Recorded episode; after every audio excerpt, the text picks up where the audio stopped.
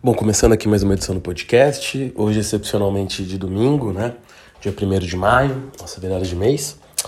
Bom, como sempre, só relembrando que todas as opiniões dadas aqui são apenas conjunturas de informações públicas de mercado e não se configuram como qualquer tipo de recomendação de investimento. Bom, começando só uh, algumas, não sei se eu posso chamar de correções, mas algumas, uh, alguns comentários adicionais sobre a questão do, do Netflix que eu acho que não arredondei muito bem da última vez. Uh, primeiro que eu, eu, próprio não me recordo exatamente o número que eu disse que a Netflix perdeu de assinantes, mas na verdade foram 200 mil esse trimestre. Lembrando que teve uma perda de 700 mil só pela série da Rússia, né? E para o próximo trimestre tem ali uma perca de uh, estimada de mais 2 milhões, tá? Um, e aí algumas coisas. Eu acho que eu comentei muito por cima a questão de poder ter agora. E também vou comentar rápido agora, mas acho que eu só mencionei mesmo, não fiz nenhum comentário sobre. Uh, a Netflix ter ali potencialmente, né? Parece que vai lançar um novo tipo de uh, sistema de assinatura mais barato que vai ter assina que vai ter propagandas no meio, ou seja, como se fosse um YouTube, né, de alguma forma, ou mesmo TV aberta, assim, irônico, ou seja, vai estar passando um filme uma série, vai ter uma propaganda no meio, ou talvez antes, né? Vamos ver como eles vão programar isso. O Scott Galloway, que é um professor, eu até já mencionei aqui que da NIU, que enfim, é é um grande investidor também, uh, comentou até que somando, se você assistisse Netflix 365 dias por ano, você perderia, uh, você economiza 11 horas uh, de. 11 ou 13, acho que são 11 na verdade, de anúncios por ano, né? Ou seja, então aí vai alguma perda de tempo, mas é a forma da, da, da Netflix tentar pegar pessoas que vão hum, tentar é, às vezes assinam só para ver uma série específica, por um período curto de tempo, então com um valor mais barato essas pessoas têm, terão menos resistência a assinar por mais tempo, testar mais o produto, né? E só para finalizar mesmo um outro comentário, é que, acho que eu já falei sobre a concorrência, mas outra coisa que eu não falei tanto é que a Netflix tem uma questão curiosa, ela já é lucrativa há algum tempo, né? Enquanto a Amazon Prime, uh, claro, se você pegar a Amazon, a Amazon até teve um grande prejuízo esse trimestre, mas por outras razões. Mas a Amazon, como sistema de streaming, com certeza não se paga, nem a Apple. A Disney é difícil saber, tá? Eu não tenho os números do último trimestre, então não vou chutar, mas também acho difícil que o Disney Plus já se pague. Nem vou falar do Paramount Plus. Então, assim, uh, e os outros todos tem aí, Star Mais, HBO Max. Não são serviços que se pagam pelo custo de conteúdo que eles têm. A Netflix, mesmo sendo a que mais investe, já se paga. Então, claro, não, eu próprio que eu disse, eu não tenho ações da Netflix, não, também, como eu já falo no começo, não dou indicações aqui de nada, mas a situação pode cair mais. Mas assim, uma situação muito diferente, por exemplo, de empresas da Bora.com lá atrás que davam prejuízos absurdos e mesmo de startups que estão listadas hoje lá nos Estados Unidos que caíram pra caramba, que dão só prejuízo atrás de prejuízo. Só pra deixar isso claro, né? Não é que o negócio acabou e o mercado adora essas narrativas, né? Que o negócio acaba, depois tem a grande retomada e as coisas são um pouco mais simples. Falando rapidamente também da questão do Twitter é, com o Elon Musk, uh, um comentário rápido, na verdade, mas que, para quem não sabe, né? O Elon Musk, na verdade, pelo que andou saindo nos meios de comunicação, tá? Teria ali, na verdade, em dinheiro vivo, neste momento, cerca de 3 bilhões de dólares. Porque aqueles números de 200 tantos bilhões que ele tem sempre foram fictícios, né? São participações em empresas, seja na SpaceX, na Tesla, na Boring Company, que é, que é a dele que faz. Um, que faz túneis, enfim, que ainda é uma startup que já está avaliada super alto, mas esperaria um pouco com essa empresa também, embora possa ainda ser um grande sucesso, mas é uma empresa, digamos, apesar de já estar atuando um pouco num estágio um pouco mais avançado, um pouco mais atrasado de desenvolvimento. Mas o fato é, como é que ele conseguiu dinheiro, né, para comprar o Twitter, no caso? Empréstimo com os bancos, dando como garantia ações da Tesla, tanto que ele já vendeu agora parece que 8 bilhões até se financiar uma passagem de ações da Tesla para pegar esse dinheiro.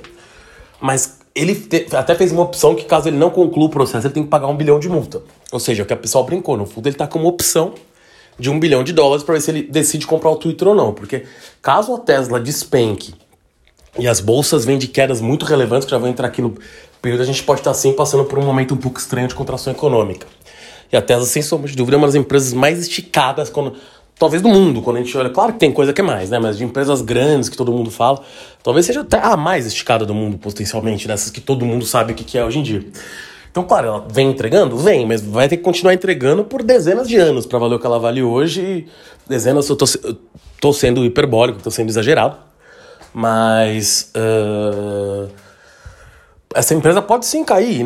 Isso não quer dizer que ela vai ser ruim também. Quer dizer só que ela pode ter um retorno mais pousado, uma, uma avaliação um pouco menor em algum momento.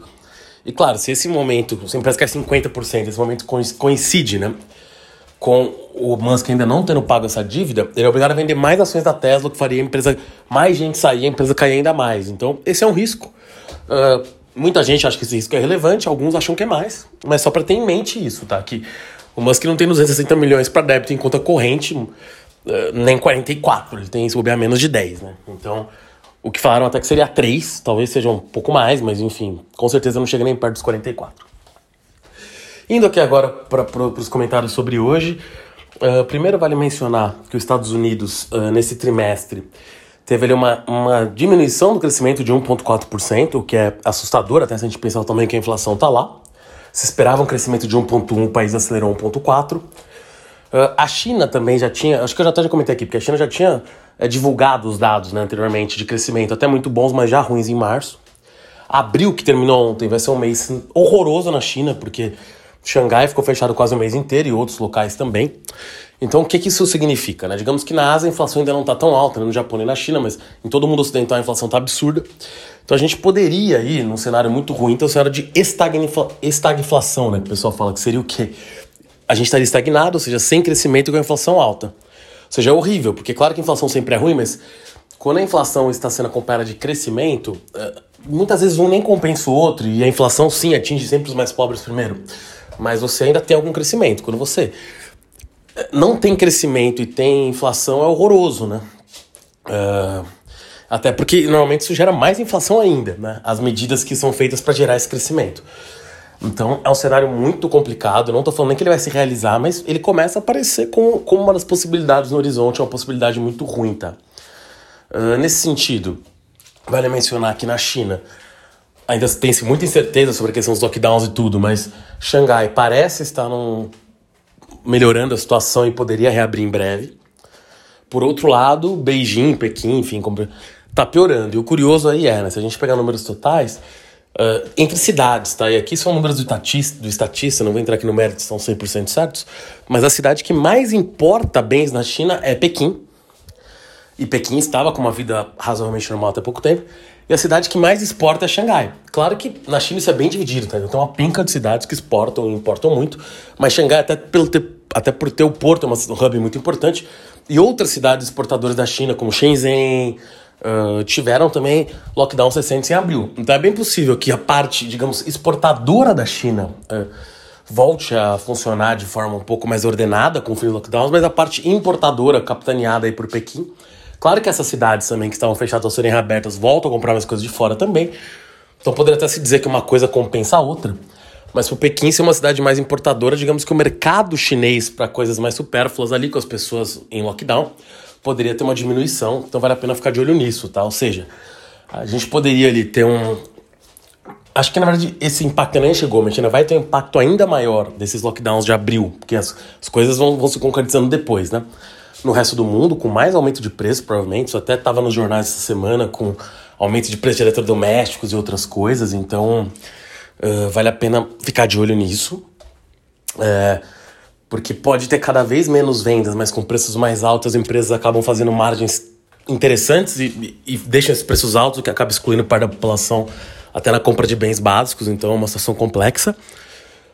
Uh, e, e, esses aumentos ainda vão vir, acho que eles ainda não estão completamente refletidos, porque aconteceu há pouco tempo, né? aconteceu há um mês esse tipo de coisa. Por outro lado, um, A, por outro lado, com o fim do lockdown em Pequim e outros em, em Xangai, perdão, potencial fim, né? Em outras localidades, você tem ali um, uma, uma lenta retomada normal da produção que tende a arrefecer isso um pouco. Por outro lado, menos consumo na China, potencialmente de importações, com, com, fechar, com potencial também, tá? Tudo eu colocando potencial, porque não tem que. Não tô no governo chinês, não moro na China pra ter certeza, mas com, de acordo com as notícias, um potencial fechamento um pouquinho maior de Pequim nas próximas semanas, ou na próxima semana já. Perdão. Continuando, acho que uma outra coisa que não está muito no radar, tá? E também acaba sendo, sendo aí uh, super dimensionada pela guerra, aqui um comentário muito rápido sobre a guerra, a gente vê que a coisa está esquentando novamente, a Rússia está numa nova ofensiva. Os Estados Unidos ali uh, anunciaram um pacote muito maior para ajudar a Ucrânia financeiramente com armas do que os anteriores. Salvo engano, mais de 30 bi de dólares. Os anteriores juntos acho que não chegavam a 5 bilhões de dólares, então é um valor muito maior. E com a Rússia tendo uma ofensiva maior em algumas regiões da Ucrânia, muito, muito mais firme ali, né? Então, uh, ninguém sabe onde isso vai parar, mas com a guerra continuando, claro, a gente continua com com o sinal de que os preços de diversas coisas que subiram com a guerra, né, que eu já falei aqui, tem zilhares, mas milho, trigo, questão de alimentação, próprio malte, uh, não vão arrefecer tão cedo. Aí você tem no mercado de minérios, né, platina, paládio, próprio preço do petróleo, uh, essas coisas não vão arrefecer tão cedo. Claro que podem até parar de subir, porque teve uma subida louca no início da guerra, você vê que algum nível de comércio continua ocorrendo. E aí vale a pena ficar de olho na União Europeia, como ela vai se comportar com relação ao embargo do petróleo russo. Já tem gente falando que isso pode acontecer em breve. Não estou falando aqui que vai, até porque a Hungria, isso tem que ser tomado de liberação pelos 27 países da UE a Hungria, até pelos laços que tem com a, com a Rússia, não quer que socorra já. Mas a própria Alemanha já está se mostrando um pouco mais aberta a isso. Parece que agora só tem uma refinaria do país, pelo menos de acordo com a Economia, que ainda está dependente de petróleo russo, que estaria já ah, procurando outras saídas. Então, em alguns meses, caso a guerra continue, a situação não mude, poderia se chegar aí a um cenário em que a Europa embargasse totalmente o petróleo russo. Sobre o gás, a Rússia exigiu pagamentos em rublos. Como a Bulgária e a Polônia não toparam, pelo menos algumas empresas desse país, eles cortaram o fornecimento. Mas os alemães continuam comprando e outros países europeus também. E aí vale até mencionar uma coisa curiosa, né? Que os alemães estão brincando, estão brincando até de intermediários ou de brokers ali, como quiser chamar. Porque eles têm comprado gás russo com rublos e têm vendido os poloneses em euro. Então, na prática, nem caíram os volumes que estão sendo vendidos pela Rússia nesse momento. Embora, por exemplo, a Itália tenha fechado diversos acordos com a Argélia, com países africanos. Também tem acordo da Alemanha sendo costurado uh, com o Qatar, que é o maior produtor no mundo, tudo, tudo isso para gás natural liquefeito, né, que muita gente acha também que a Europa não usa, mas já é um quarto do que a Europa usa antes da guerra. Então a Europa vai aumentar a compra disso. Claro que uma das grandes questões é que, por exemplo, apesar de ser um quarto do total, do total de gás que a Europa usa, muito disso, por exemplo, é para países específicos, como a Espanha, que já tinha ali portos adaptados para esse tipo de coisa. Mas só para dizer que, conforme o tempo vai passando, uh, do ponto de vista econômico, vão sim se dando soluções que não são as melhores, que vão gerar mais inflação, mas que vão sim jogar a Rússia, digamos, num maior isolamento, e aí temos que ver onde isso vai parar, né? É muito difícil prever. Mas por que, que eu falei tudo isso dos alimentos? Né? Porque daí vamos chegar numa coisa que ainda nem estão falando na grande imprensa, mas que vai ocorrer. Muito provavelmente vai ser difícil escapar disso. Quer dizer, até falaram na grande imprensa nos últimos dois dias, porque. Perdão. Porque a gripe ali. Uh uma, uma, uma, variante vai da gripe aviária foi pega numa criança na China e depois num, numa pessoa no Colorado nos Estados Unidos também, né? Mas assim, uh, na China na verdade eu não sei como está o avanço disso sobre, sobre aves mesmo, mas nos Estados Unidos, de acordo com o CDC, até dia 29, tá? Que foi sexta-feira, tinham morrido 35 milhões de aves. Uh, na França tem relatos de 15 milhões de aves mortas. Uh, no Canadá também um número bem alto de, de aves morrendo, medo de que isso possa descer para o México e países mais abaixo. No Reino Unido também estão tendo problemas, na Irlanda. E por que eu estou falando isso? Que 35 milhões de aves ou 15 milhões de aves, esses 15 milhões da França, pelo que tem informações públicas, seria mais ou menos 5% do que o país teria ali de produção.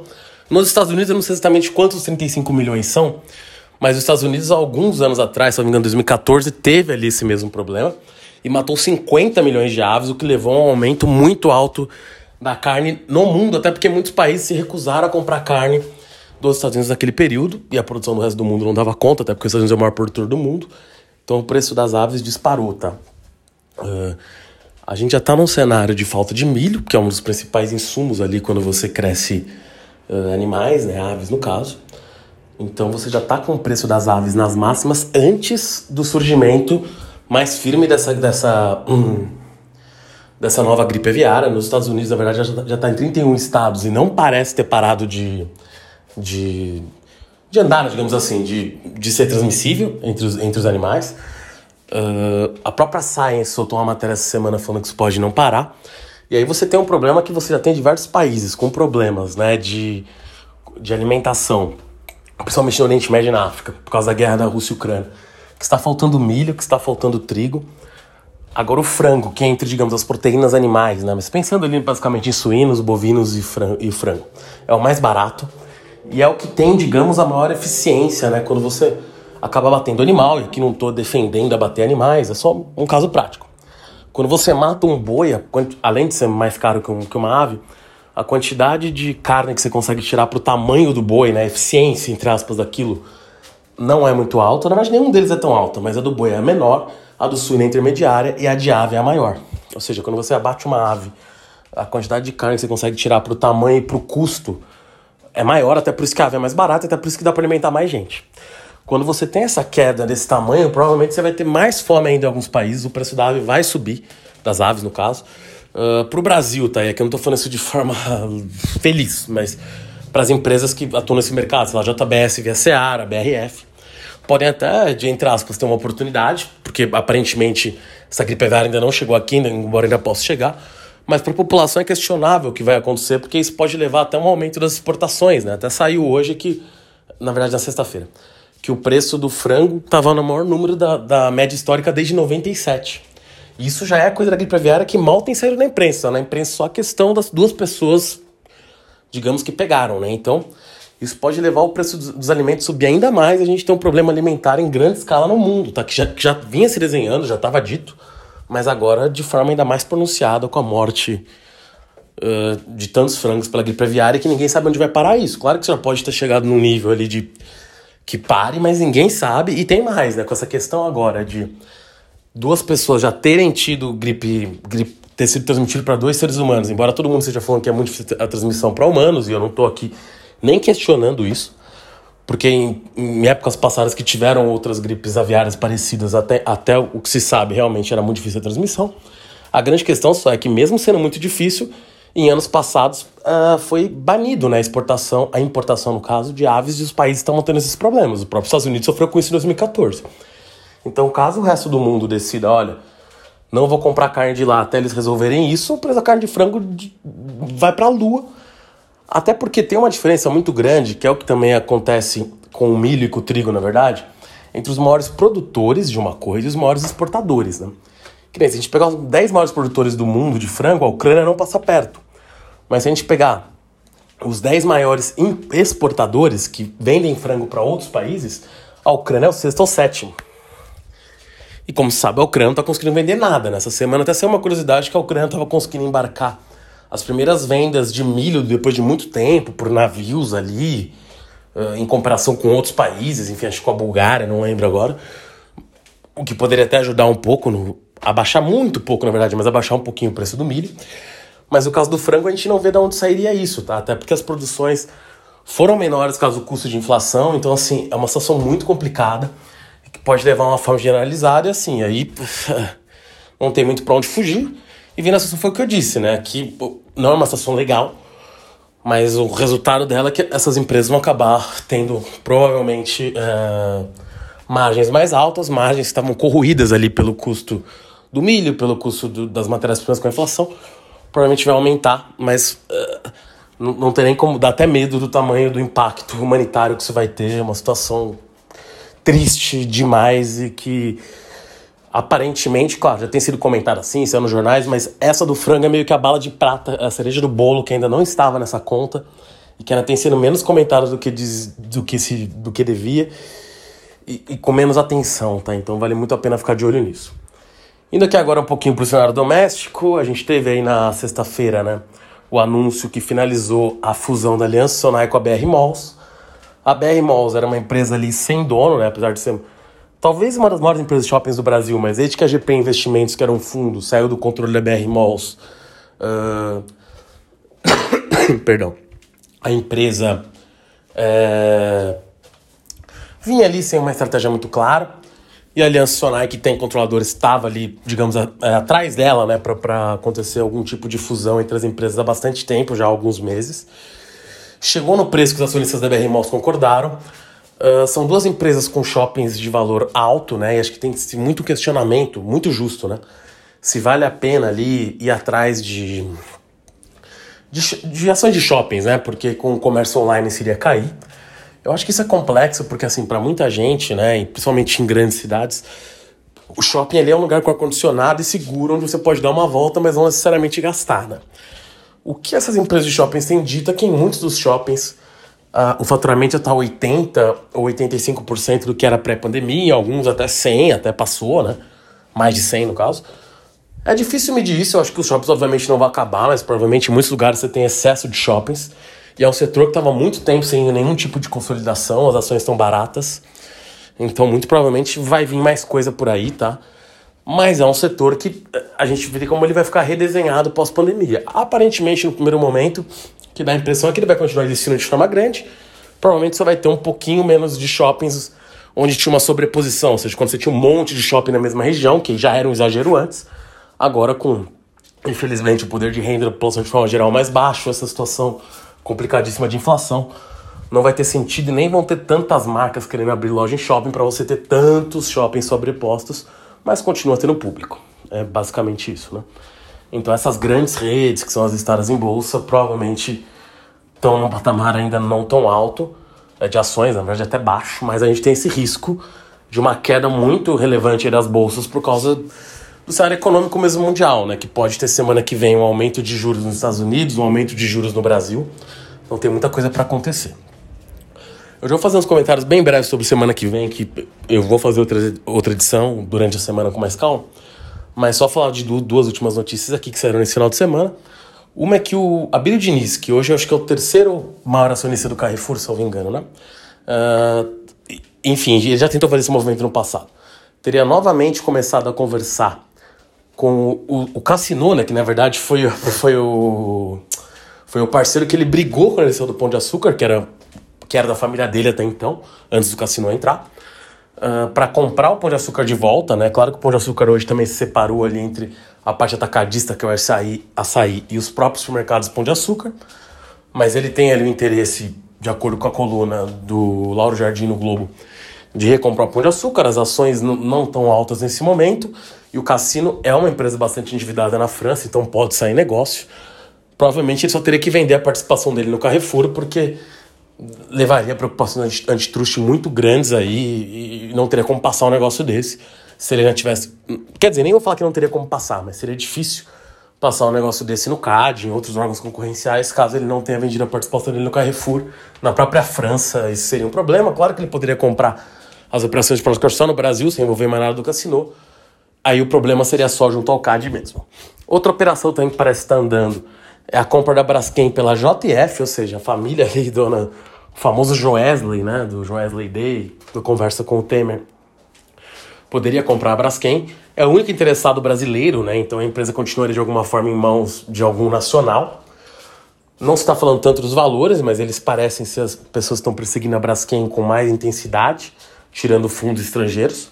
Lembrando que a Braskem chegou a ser vendida para Lion do Basel, uma companhia holandesa, mas o negócio caiu por causa dos problemas de salgema em Maceió, além da, da crise, enfim, que, que rolou ali do Covid, né, com, com a queda, de, além de toda a questão humanitária horrorosa que aconteceu, infelizmente, é, com, com a perda de valor que se teve naquele período, né, depois, uh, em termos de bolsa de valores, pelo menos, as ações se recuperaram.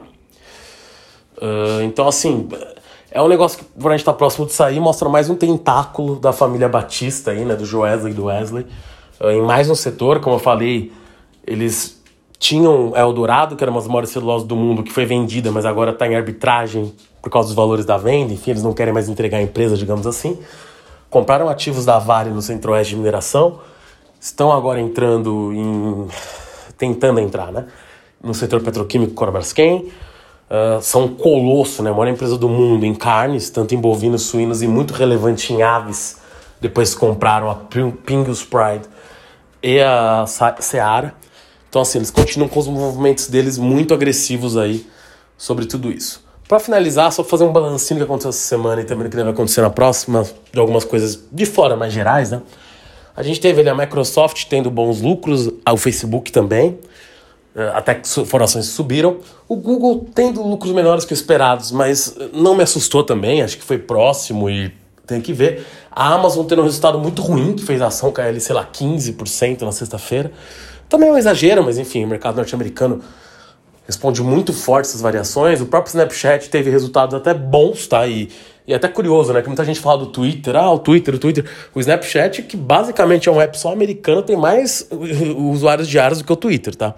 Então é até curioso isso. Acho que. E vale muitas vezes o que o Twitter vale. E, claro, acho que tem um exagero no preço do Snapchat, sem dúvida. Mas ele é mais usado por gente jovem. acho que realmente tem, tem um valor maior hoje, que é o que o Elon Musk vai, caso feche a compra do Twitter, quer tentar mudar e dar mais valor pro Twitter, né? Pra ele, enfim, se, se, ele, se ele virar comprador disso. Enfim. Uh, a gente vai ter mais resultados importantes, embora as big techs já tenham saído quase todos, mas caso venham resultados ruins de grandes empresas, as bolsas podem continuar caindo. Até porque a Nasdaq teve o pior mês em muito tempo aí no mês de abril. A bolsa, a Nasdaq no caso é a bolsa dos Estados Unidos de tecnologia. A gente vai ter reuniões tanto aqui no Brasil quanto nos Estados Unidos da taxa de juros e pode, podem subir. E quando a taxa de juros sobe, fica menos dinheiro para risco, e risco leia-se, não só a bolsa de valores, mas o percentual cobrado em empréstimo sobe, menos pessoas compram imóveis, construção civil. Diminui investimento em tudo, né? Em em qualquer coisa, basicamente. É, pelos próprios governos também tem que pagar mais para pegar empréstimo. Então, claro, você tenta derrubar a inflação, mas você cria esse outro problema por outro lado, né? Sem contar que nos Estados Unidos você ainda tem um cenário em que uh, você ainda tem uma liquidez grande de alguma forma, por causa de todas as medidas do banco do Federal Reserve lá, colocou bastante dinheiro na economia e também mesmo uh, dos pagamentos que o governo fez para ajudar as pessoas durante o Covid. Mas isso, junto, claro, com o problema na cadeia de produção, gerou uma inflação maluca que agora está tentando ser domada e talvez os passos para tentar domar essa inflação foram tomados de forma muito tardia. E nisso você gera essa loucura toda e mais com essa pressão no preço dos alimentos. Então pode ser o começo, sim, de um cenário muito complicado, que óbvio que não estava tudo bem, mas dentro de um cenário que é, era muito difícil já, né? Desde antes do Covid o mundo estava com países com dívida alta e várias coisas, enfim, isso se acentuou durante essa crise horrorosa né, é, que a gente teve, é, a gente agora vai para um próximo passo que é tá, se Deus quiser esse momento acabou, vamos para o próximo, mas esse próximo pode ser de muita dificuldade de crescimento, muita inflação. E eu diria até que nos últimos meses, apesar da situação, obviamente, no Brasil mesmo, que a situação está muito longe de estar tá boa, mas ela, de alguma forma, tinha uh, preço dos alimentos subindo, preço de tudo subindo, estava muito difícil mas talvez tivesse parado de piorar passos tão vistos, digo pelo menos nos últimos dois meses, talvez, sei lá. E agora pode ser que essa piora volte de forma firme, tá? Eu digo isso até por causa dos dados do mercado de trabalho, que, claro, podem ser revisados também, porque no passado parece que estavam empregando um monte de gente, depois viram que não era bem assim, quando revisaram os dados do CAGED. Mas por esses dados até agora, estava se gerando empregos, não entrando aqui no mérito da veracidade, mas é o que a gente tem de dados. E, bom, eu acho que se a coisa se confirmar assim, com a China crescendo menos, com os Estados Unidos, né, com essa inflação tão alta, com os juros mais altos, desacelerando também, a gente pode ter meses bem complicados pela frente. Nem dá para cravar isso, tá? Porque isso depende de quando o lockdown da China vai sair, como o Federal Reserve vai subir os juros, tem, tem muitos questionamentos. Quando que, com que rapidez de fato eles vão tirar os estímulos que eles deram para a economia? Então não tem resposta de sim ou não nisso, mas é só ver que os riscos estão bem postos, são altos e essa próxima semana Nenhuma, é tanta coisa envolvida que não, não vai se decidir nada em uma semana, mas a próxima semana é um indicativo importante por causa dessas reuniões de diversos bancos centrais. Bom, por hoje é só, até a próxima semana, valeu.